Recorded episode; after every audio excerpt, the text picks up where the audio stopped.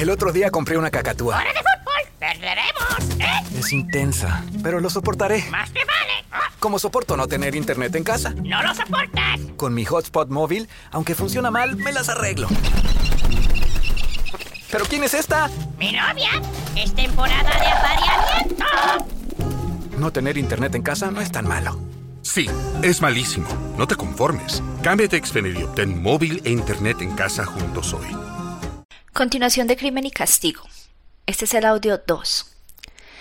Eran cerca de las 5 cuando, de pronto, vi que Sonetska se levantaba, se ponía un pañuelo en la cabeza, cogía un chal y salía de la habitación. Eran más de las 8 cuando regresó.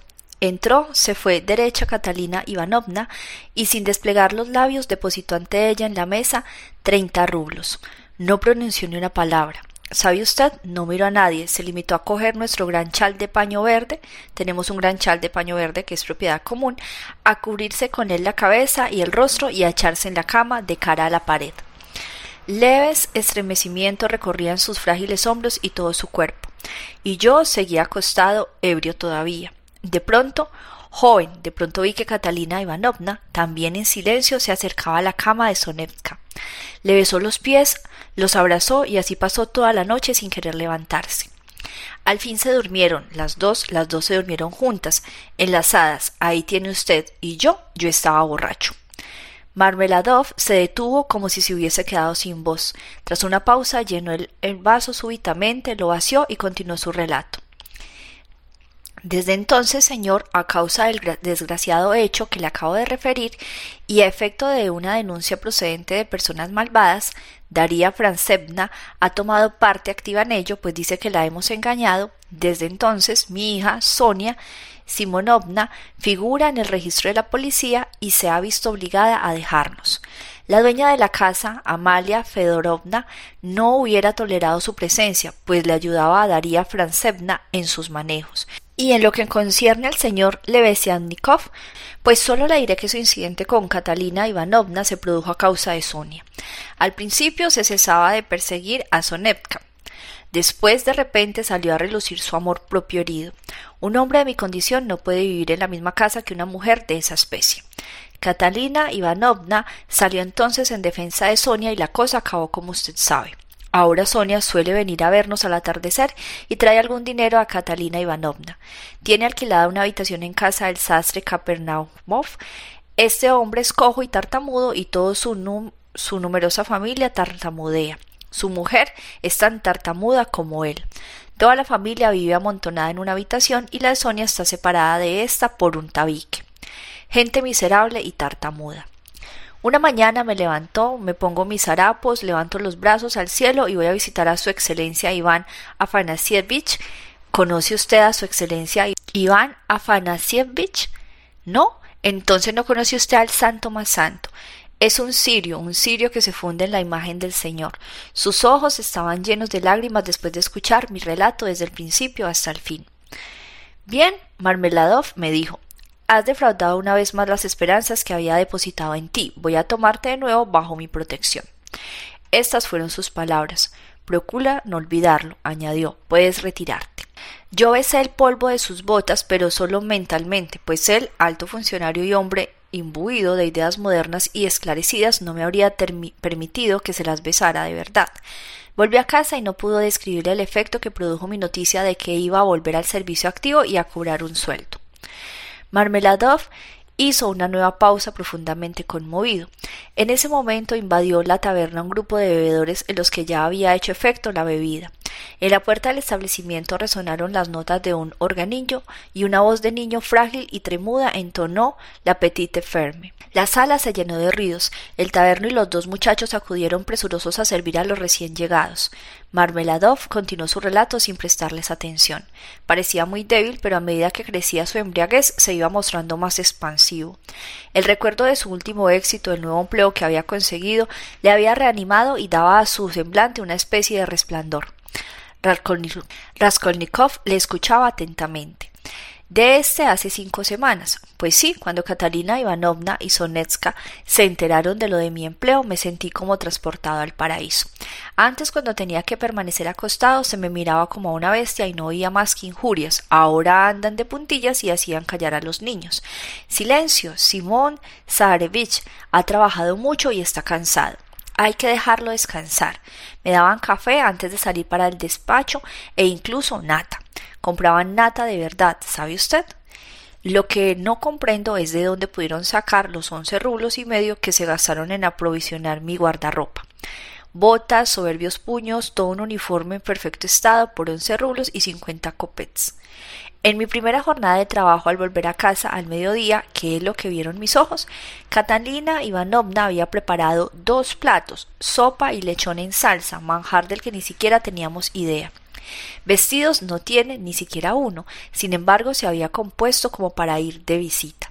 Aún no teniendo ropa se había arreglado. Ellas saben arreglarse con nada. Un peinado gracioso, un cuello blanco y muy limpio, unos puños y parecía otra. Estaba más joven y más bonita. Sonetska, mi paloma, solo pensaba en ayudarnos con su dinero para pero nos dijo Me parece que ahora no es conveniente que os venga a ver con frecuencia. Vendré alguna vez de noche cuando nadie pueda verme. ¿Comprende? ¿Comprende usted? Después de comer me fui a acostar y entonces Catalina Ivanovna no pudo contenerse. Hacía apenas unas semanas había tenido una violenta disputa con Amalia Ivanovna, la dueña de la casa. Sin embargo, la invitó a tomar café. Estuvieron dos horas charlando en voz baja. Simón Zaharevich dijo Catalina Ivanovna tiene ahora un empleo y recibe un sueldo. Se ha presentado a su excelencia y su excelencia ha salido de su despacho, ha tendido la mano a Simón Zaharevich y ha dicho que a todos los demás que esperasen y lo ha hecho pasar delante de todos. ¿Comprende? ¿Comprende usted? Naturalmente, le ha dicho su excelencia. Me acuerdo de sus servicios. Simón Zaharevich y aunque usted no se portó como es debido, su promesa de no reincidir y por otra parte el hecho de que aquí ha ido todo mal durante su ausencia, se da usted cuenta de lo que esto significa, me induce a creer en su palabra. Huelga decir, continuó Marmeladov, que todo esto lo inventó mi mujer, pero no por ligereza ni para darse importancia. Es que ella misma lo creía y se consolaba con sus propias invenciones, palabra de honor. Yo no se lo reprocho, no se lo puedo reprochar. Y cuando hace seis días le entregué íntegro mi primer sueldo, veintitrés rublos y cuarenta copex, me llamó cariñito. Cariñito mío, me dijo y tuvimos un íntimo coloquio. ¿Comprende? Y dígame, se lo ruego, ¿qué encanto puedo tener yo y qué papel puedo hacer como esposo? Sin embargo, ella me pellizcó la cara y me llamó cariñito. Marmeladov se detuvo, intentó sonreír, pero su barbilla empezó a temblar. Sin embargo, logró contenerse. Aquella taberna, aquel rostro de hombre acabado, los cinco noches pasadas en las barcas de heno, aquella botella, y unido a esto la ternura enfermiza de aquel hombre por su esposa y su familia tenía perplejo a su interlocutor. Raskolnikov estaba pendiente de sus labios, pero experimentaba una sensación penosa y se arrepentía de haber entrado en aquel lugar. Ah, señor, mi querido señor, exclamó Marmeladov, algo repuesto. Tal vez a usted le parezca todo esto tan cómico como a todos los demás, tal vez le esté fastidiando con todos esos pequeños detalles miserables y estúpidos de mi vida doméstica, pero le aseguro que yo no tengo ganas de reír, pues siento todo esto. Todo aquel día inolvidable y toda aquella noche estuve urdiendo en mi mente los sueños más fantásticos. Soñaba en cómo reorganizaría nuestra vida, en los vestidos que pondríamos a los niños y en la tranquilidad que iba a tener mi esposa, en que arrancaría a mi hija de la vida de aprobio que llevaba y la restituiría al seno de la familia. Y todavía soñé muchas cosas más. Pero aquí, caballero, y Marmeladov se estremeció de súbito, levantó la cabeza y miró fijamente a su interlocutor. He aquí que al mismo día siguiente, aquel en que acaricié todos esos sueños, de eso hace exactamente cinco días por la noche, inventé una mentira y como un ladrón nocturno robé la llave del baúl de Catalina Ivanovna y me apoderé del resto del dinero que le había entregado. ¿Cuánto había? No lo recuerdo. Pero miradme todos. Hace cinco días que no he puesto los pies en mi casa y los míos me buscan y he y los míos me buscan y he perdido mi empleo. El uniforme lo cambié por este traje en una taberna del puente de Egipto. Todo ha terminado. Se dio un puñetazo en la cabeza, apretó los dientes, cerró los ojos y, se acodó en la mesa pesadamente. Poco después su semblante se transformó, se transformó y mirando a Raskolnikov con una especie de malicia intencionada de cinismo fingido se echó a reír y exclamó Hoy he estado en la casa de Sonia. He ido a pedirle dinero para beber. ¿Y ella te lo ha dado? preguntó uno de los que habían entrado últimamente echándose también a reír. Esa media botella que ve usted aquí está pagada con su dinero, continuó Marmeladov, dirigiéndose exclusivamente a Raskolnikov. Me ha dado treinta kopecks, los últimos todos los que tenía, lo he visto con mis propios ojos. Ella no me ha dicho nada, se ha limitado a mirarme en silencio. Ha sido una mirada que no pertenecía a la tierra, sino al cielo. Solo allá arriba se puede sufrir así por los hombres y llorar por ellos sin condenarlos. Sí, sin condenarlos, pero es todavía más amargo que no se me condene. Treinta copex. ¿Acaso ella no los necesita? ¿No le parece a usted, mi querido señor, que ella ha de conservar una limpieza atrayente? Esta limpieza cuesta dinero, es una limpieza especial, ¿no le parece? Hacen falta cremas, en aguas almidonadas, elegantes zapatos que embellezcan el pie en el momento de saltar sobre un charco.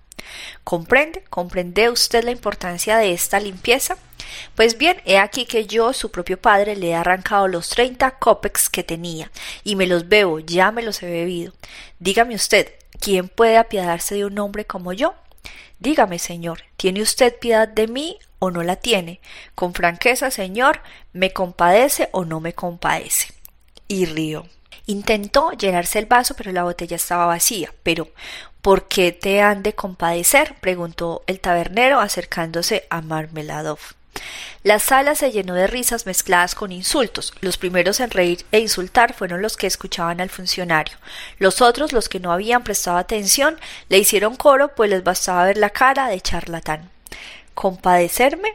¿Por qué me han de compadecer? bramó de pronto Marmeladov, levantándose abriendo los brazos con un gesto de exaltación como si sólo esperase que este momento.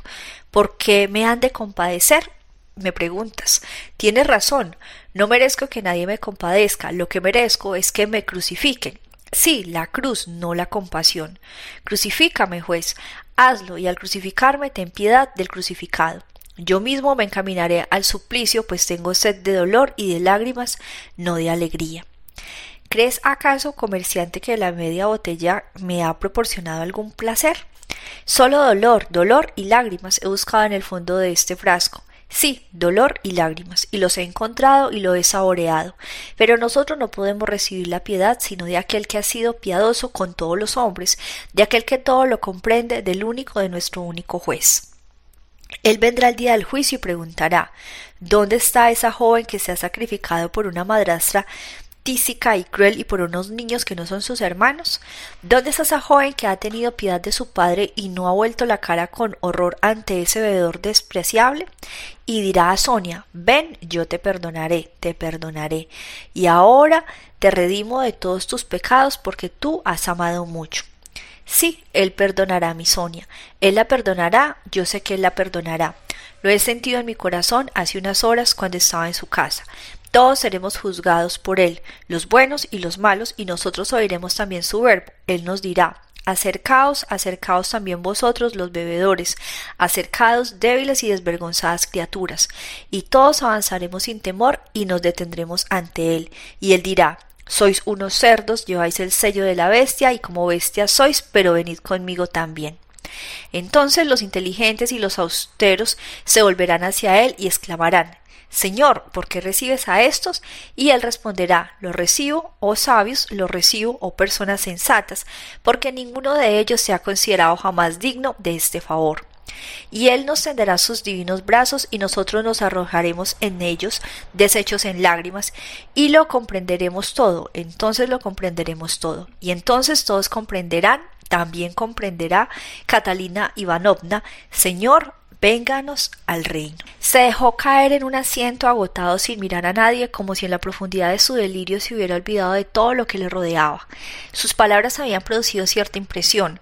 Hubo unos instantes de silencio, pero pronto estallaron las risas y las invectivas. ¿Habéis oído? Viejo chocho, burócrata y otras cosas parecidas. Vámonos, señor, exclamó de súbito Marmeladov, levantando la cabeza y dirigiéndose a Raskolnikov. Lléveme a mi casa, el edificio Kosel. Déjeme en el patio, ya es hora de que vuelva al lado de Catalina Ivanovna. Hacía un rato que Raskolnikov había pensado en marcharse otorgando a, a Marmeladov su compañía y su sostén.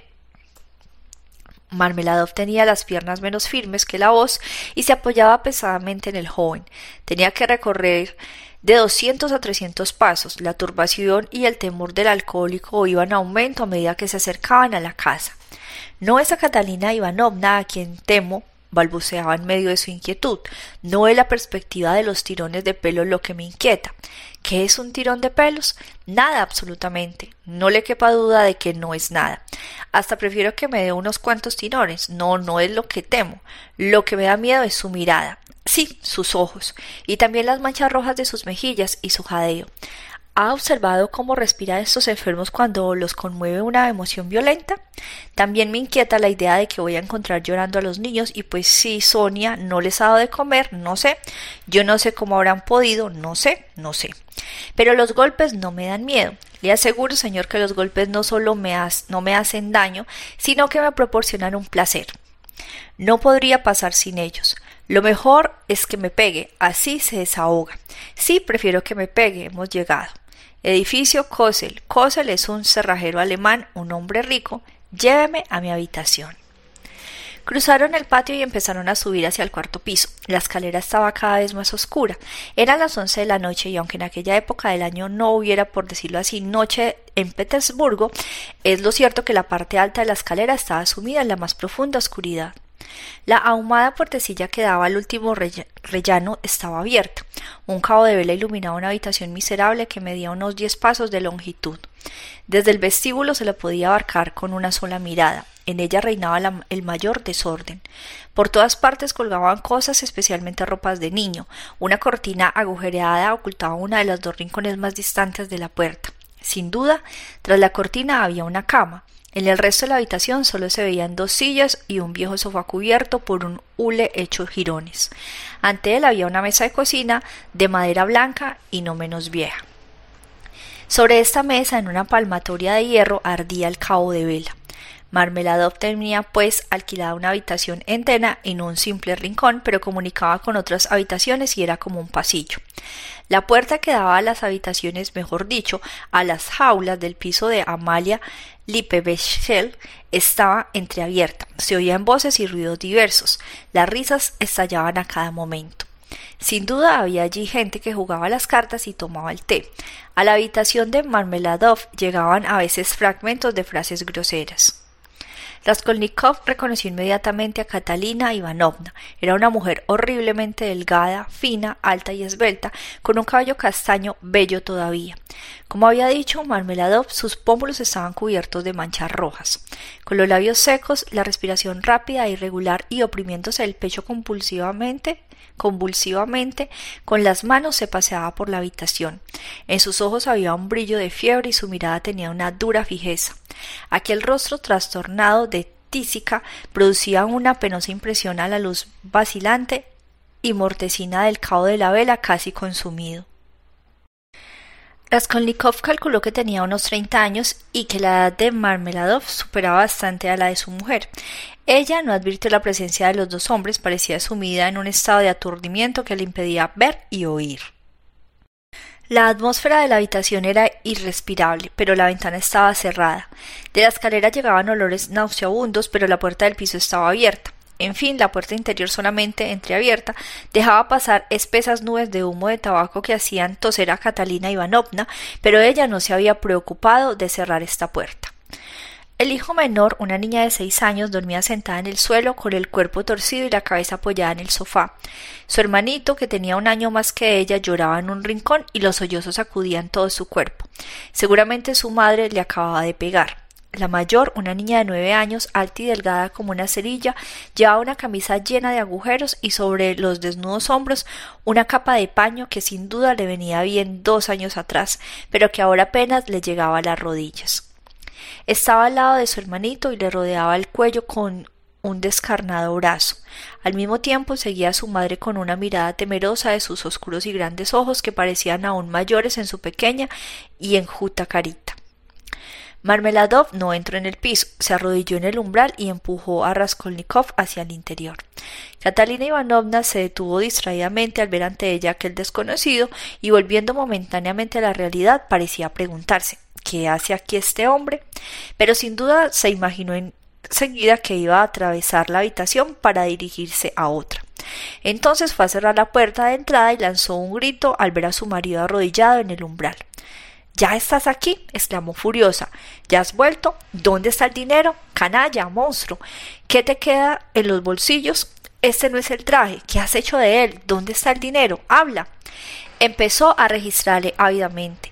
Marmeladov abrió al punto los brazos dócilmente para facilitar la tarea de buscar en sus bolsillos. No llevaba encima ni un copec. ¿Dónde está el dinero? siguió vociferando la mujer. Señor, ¿es posible que se lo haya bebido todo? Quedaban doce rublos en el baúl.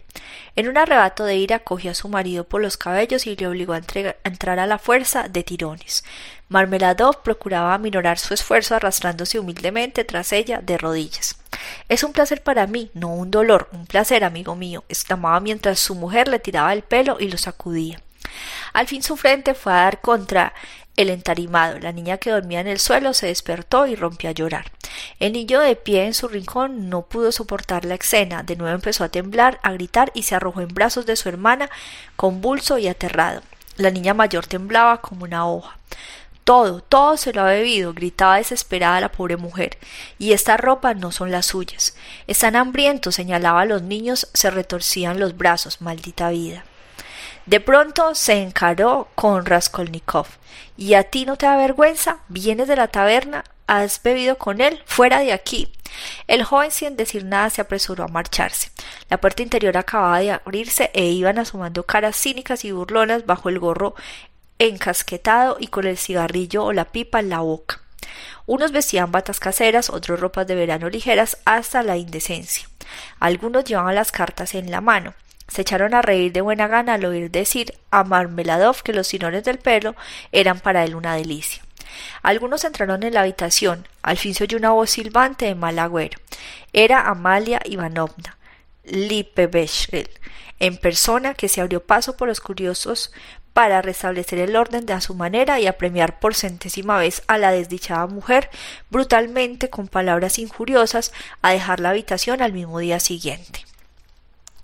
Antes de salir, Raskolnikov había tenido tiempo de llevarse la mano al bolsillo, coger las monedas que le quedaban del rublo que había cambiado en la taberna y dejarlo, sin que le viesen, en el alfeizar de la ventana. Después, cuando estuvo en la escalera, se arrepintió de su generosidad y estuvo a punto de volver a subir. Qué estupidez he cometido, pensó. Ellos tienen a Sonia y yo no tengo quien me ayude. Luego se dijo que ya no podía volver a recoger el dinero y que aunque hubiese podido no lo habría hecho y decidió volverse a casa. Sonia necesita cremas, siguió diciéndose con su risita sarcástica mientras iba por la calle. Es una limpieza que cuesta dinero. A lo mejor Sonia está ahora sin un copec, pues esta casa de hombres como la de los animales depende de la suerte. Sin mi dinero tendría que apretarse el cinturón. Lo mismo les ocurre con Sonia, en ella han encontrado una verdadera mina y se aprovechan. Sí, se aprovechan, se han acostumbrado. Al principio derramaron unas lagrimitas, pero después se acostumbraron, miseria humana, a todo se acostumbra uno. Quedó ensimismado, de pronto involuntariamente exclamó, pero ¿y si esto no es verdad? ¿Y si el hombre no es un ser miserable o por lo menos todos los hombres, entonces habría que admitir que nos dominan los prejuicios, los temores vanos y que uno no debe detenerse ante nada ni ante nadie. Obrar es lo que hay que hacer. Capítulo 3. Al día siguiente se despertó tarde, después de un sueño intranquilo que no le había procurado descanso alguno. Se despertó de pésimo humor y pasó por su buhardilla una mirada hostil. La habitación no tenía más de seis pasos de largo y ofrecía el aspecto más miserable con su papel amarillo y polvoriento despegado a trozos y tan baja de techo que un hombre que rebasara solo en unos centímetros la estatura media no habría estado allí a sus anchas, pues le habría cogido el temor de dar con la cabeza en el techo. Los muebles estaban en armonía con el local.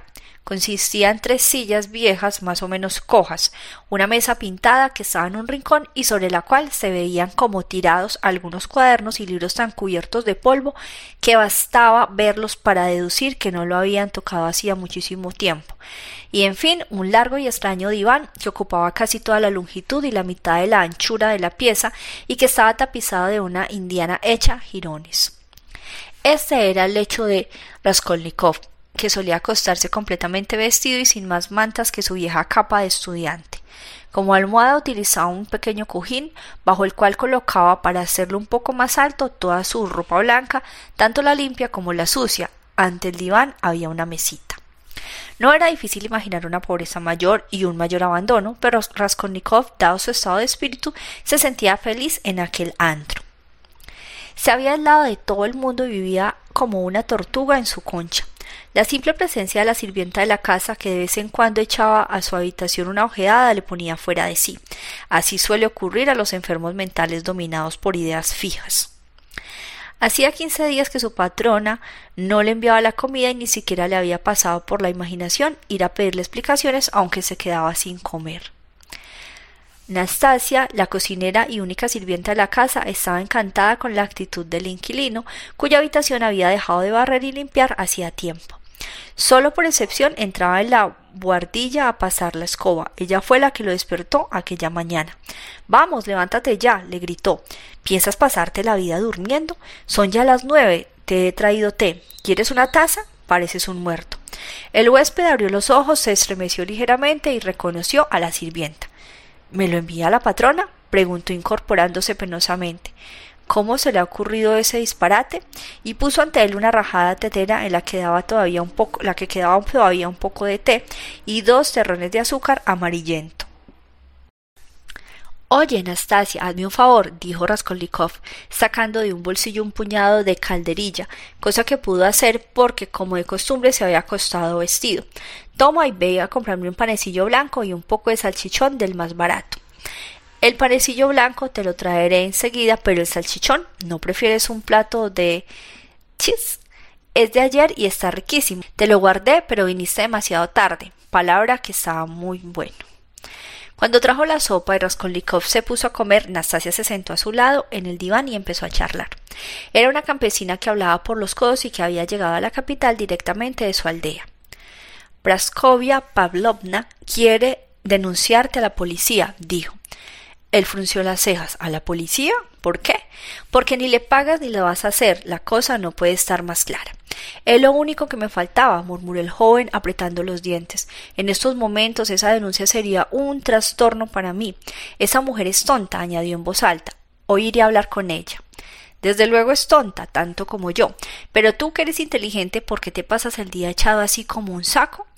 Y no se sabe ni siquiera qué color tiene el dinero. Dices que antes dabas lecciones a los niños, ¿por qué ahora no haces nada? Hago algo, replicó Raskolnikov secamente, como hablando a la fuerza. ¿Qué es lo que haces? Un trabajo. ¿Qué trabajo? Medito, respondió el joven gravemente tras un silencio. Nastasia empezó a retorcerse. Era un temperamento alegre y cuando la hacían reír se retorcía en silencio, mientras todo su cuerpo era sacudido por las mudas carcajadas. ¿Has ganado mucho con tus meditaciones? preguntó cuando al fin pudo hablar. No se pueden dar lecciones cuando no se tienen botas. Además, odio las lecciones. De buena gana les escupiría. No escupas tanto, el salivazo podría caer sobre ti. Para lo que se paga por las lecciones, unos cuantos copex. ¿Qué haría yo con eso? Seguía hablando como a la fuerza y parecía responder a sus propios pensamientos. Entonces, ¿pretendes ganar una fortuna de una vez? Raskolnikov le dirigió una mirada extraña. Sí, una fortuna, respondió firmemente tras una pausa. Bueno, bueno, no pongas esa cara tan terrible. ¿Y qué me dices del panecillo blanco? ¿Hay que ir a buscarlo o no? Haz lo que quieras. Ah, se me olvidaba, llegó una carta para ti cuando no estabas en casa. ¿Una carta para mí? ¿De quién? Eso no lo sé, lo que sé es que le di al cartero tres copex, espero que me los devolverás. Tráela, por el amor de Dios, trae esa carta, exclamó Raskolnikov profundamente agitado. Señor, señor. Un minuto después tenía la carta en la mano. Como había supuesto, era de su madre, pues procedía del distrito de R.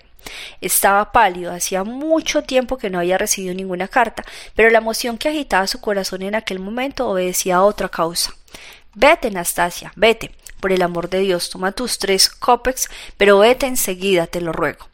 La carta temblaba en sus manos. No quería abrirla en presencia de la sirvienta. Deseaba quedarse solo para leerla. Cuando Anastasia salió, el joven se llevó el sobre a sus labios y lo besó. Después estuvo unos momentos contemplando la dirección y observando la caligrafía, aquella escritura fina y un poco inclinada que tan familiar y querida le era. La letra de su madre, a la que él mismo había enseñado a leer y a escribir hacía tiempo. Retrasaba el momento de abrirla, parecía experimentar cierto temor. Al fin rasgó el sobre, la carta era larga, la letra, apretada, ocupaba dos grandes hojas de papel por los dos lados. Mi querido Rodia, decía la carta, hace ya dos meses que no te he escrito y esto ha sido para mí tan penoso que incluso me ha quitado el sueño muchas noches. Perdóname este silencio involuntario. Ya sabes cuánto te quiero, Dunia y yo no tenemos a nadie más que a ti. Tú lo eres todo para nosotras, todas nuestras esperanzas, toda nuestra confianza en el porvenir. Solo Dios sabe lo que sentí cuando me dijiste que habías tenido que dejar la universidad hacía ya varios meses por falta de dinero y que habías perdido las lecciones y no tenías ningún medio de vida. ¿Cómo puedo ayudarte yo con mis ciento veinte rublos anuales de pensión? Los quince rublos que te envié hace cuatro meses los pedí prestados con la garantía de mi pensión a un comerciante de esta ciudad llamado Bakruchin. Es una buena persona y fue amigo de tu padre, pero como yo le había autorizado por escrito a cobrar por mi cuenta la pensión, tenía que procurar devolverle el dinero, cosa que acabo de hacer. Ya sabes por qué no he podido enviarte nada en estos últimos meses. Pero ahora, gracias a Dios, creo que te podré mandar algo. Por otra parte, en estos momentos no podemos quejarnos de nuestra suerte, por el motivo que me apresuro a participarte. Ante todo, querido Rodia, tú no sabes que hace ya seis semanas que tu hermana vive conmigo y ya no tendremos que volver a separarnos. Gracias a Dios han terminado sus sufrimientos. Pero vayamos por orden, así sabrás todo lo ocurrido, todo lo, todo lo que hasta ahora te hemos ocultado. Cuando hace dos meses me escribiste diciéndome que te habías enterado de que Dunia había caído en desgracia en casa de los Isvidrigailov, que la trataban desconsideradamente y me pedías que te lo explicara todo, no me pareció conveniente hacerlo. Si te hubiese contado la verdad, lo habrías dejado todo para venir, aunque hubieses tenido que hacer el mismo camino a pie, pues conozco tu carácter y tus sentimientos y sé que no habrías consentido que insultaran a tu hermana. Yo estaba desesperada, pero ¿qué podía hacer?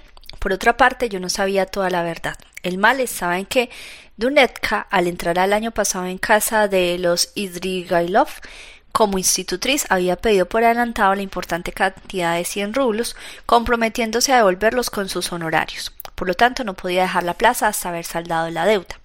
Dunia, ahora ya puedo explicártelo todo, mi querido Rodia, había pedido esa suma especialmente para poder enviarte los 60 rublos que entonces necesitabas con tanta urgencia y que efectivamente te mandamos el año pasado. Entonces te engañamos diciéndote que el dinero lo tenía ahorrado Dunia.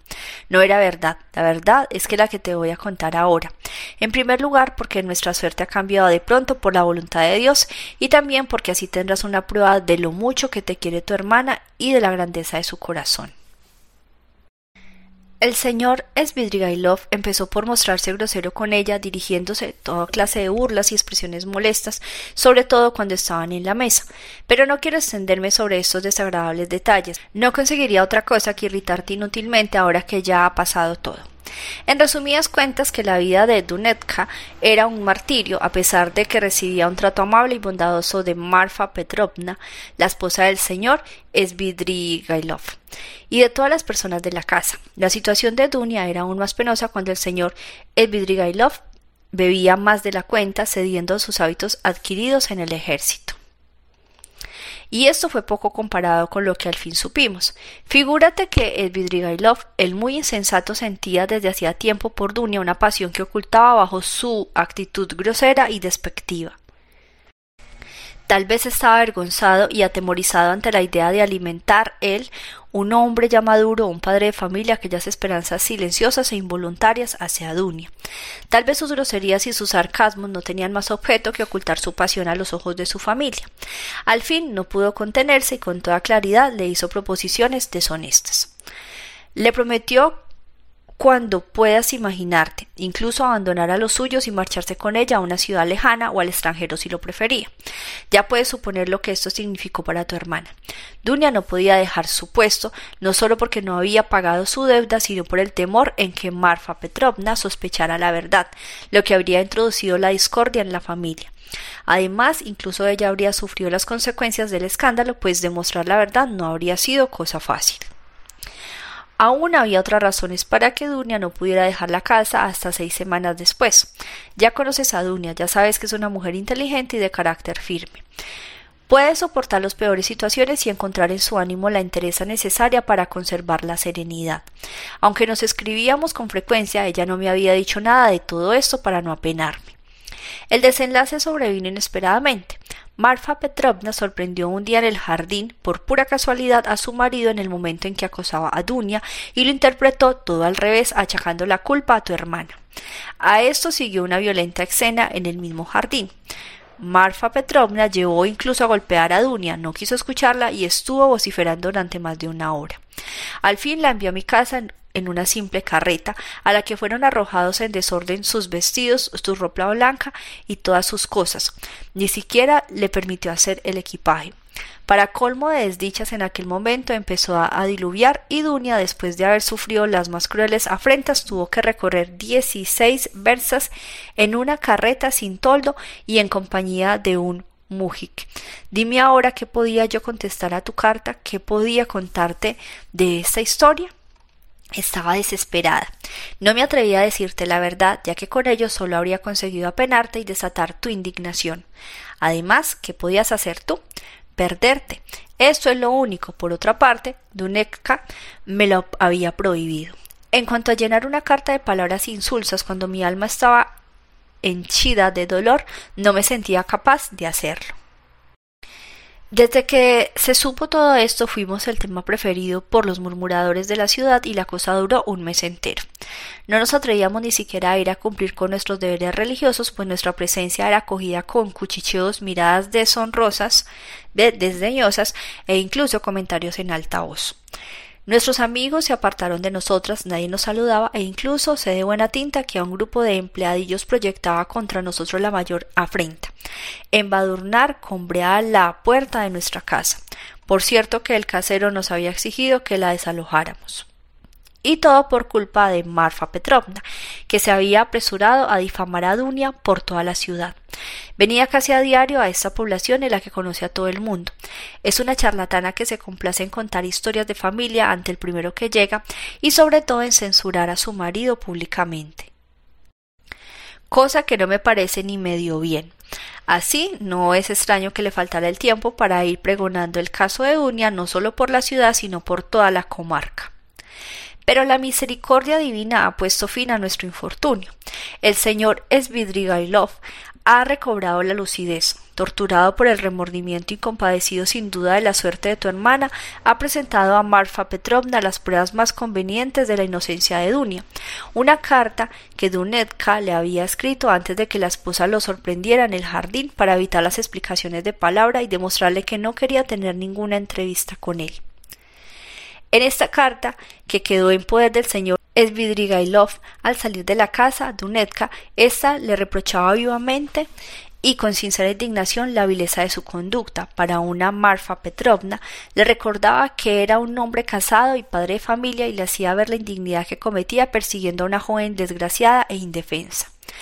En una palabra, querida Rodia, que esta carta Respira tal nobleza de sentimientos y está escrita en términos tan conmovedores que lloré cuando la leí, e incluso hoy no puedo releerla sin derramar unas lágrimas. Además, Dunia pudo contar al fin con el testimonio de los sirvientes que sabían más de lo que el señor Svidrigailov suponía. María Petrovna quedó por segunda vez estupefacta, como herida por un rayo, según su propia expresión, pero no dudó ni un momento de la inocencia de Dunia, y al día siguiente, que era domingo, lo primero que hizo fue ir a la iglesia e implorar a, a la Santa Virgen le diera fuerzas para soportar su nueva desgracia y cumplir con su deber. Acto seguido vino a nuestra casa y nos refirió todo lo ocurrido llorando amargamente. En un arranque de remordimientos, se arrojó en los brazos de Dunia y le suplicó que la perdonara. Después, sin pérdida de tiempo, recorrió la casa de la ciudad y en todas partes, entre sollozos y en los términos más halagadores, rendía homenaje a la inocencia y a la nobleza de sentimientos y a la integridad de la conducta de Dunia. No contenta con esto, mostraba y leía a todo el mundo la carta escrita por Duneca al señor Svidrigailov e incluso dejaba sacar copias, cosas que me parece una exageración. Recorrió las casas de todas sus amistades, en lo cual empleó varios días. Ello dio lugar a que algunas de sus relaciones se molestaran al ver que daba preferencia a otros, lo que consideraban una injusticia. Al fin se determinó con toda exactitud el orden de las visitas, de modo que cada uno pudo saber de antemano el día que le tocaba el turno.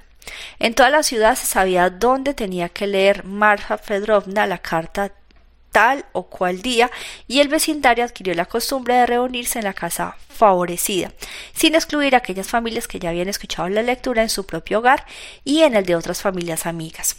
Yo creo que en todo esto hay mucha exageración, pero así es el carácter de Marfa Petrovna. Por otra parte, es lo cierto que ella ha rehabilitado por completo a Duneka. Toda la vergüenza de esta historia ha caído sobre el señor Svidrigailov, a quien ella presenta como único culpable y tan inflexiblemente que incluso siento compasión de él. A mi juicio la gente es demasiado severa con este insensato. Inmediatamente llovieron sobre Dunia ofertas para dar lecciones, pero ella las ha rechazado todas. Todo el mundo se ha apresurado a testimoniarle su consideración. Yo creo que esto hay que atribuir principalmente al acontecimiento inesperado que va a cambiar, por decirlo así, nuestra vida. Has de saber, querido Rodia, que Dunia ha recibido una solicitud de matrimonio y la ha aceptado lo que me ha apresurado a comunicarte. Aunque esto se ha hecho sin consultarte, espero que nos perdonaras, pues ya comprenderás que no podíamos retrasar nuestra decisión hasta que recibiéramos tu respuesta. Por otra parte, no habrás podido juzgar con acierto las cosas desde tan lejos. He aquí cómo ha ocurrido todo. Y esto lo dejo para el próximo audio porque está muy largo. Gracias y vamos a la página 90 de 1455. If you loved the classic broadcast, The Rest of the Story from Paul Harvey, you're going to love my new podcast, True Stories with Seth Andrews. Five minute vignettes about ancient history, yesterday's headlines, true crime, celebrity trivia, weird news. Listen and subscribe. True Stories with Seth Andrews. Brought to you by Spreaker from iHeart, the perfect podcasting and monetization platform. Make sure to check them out.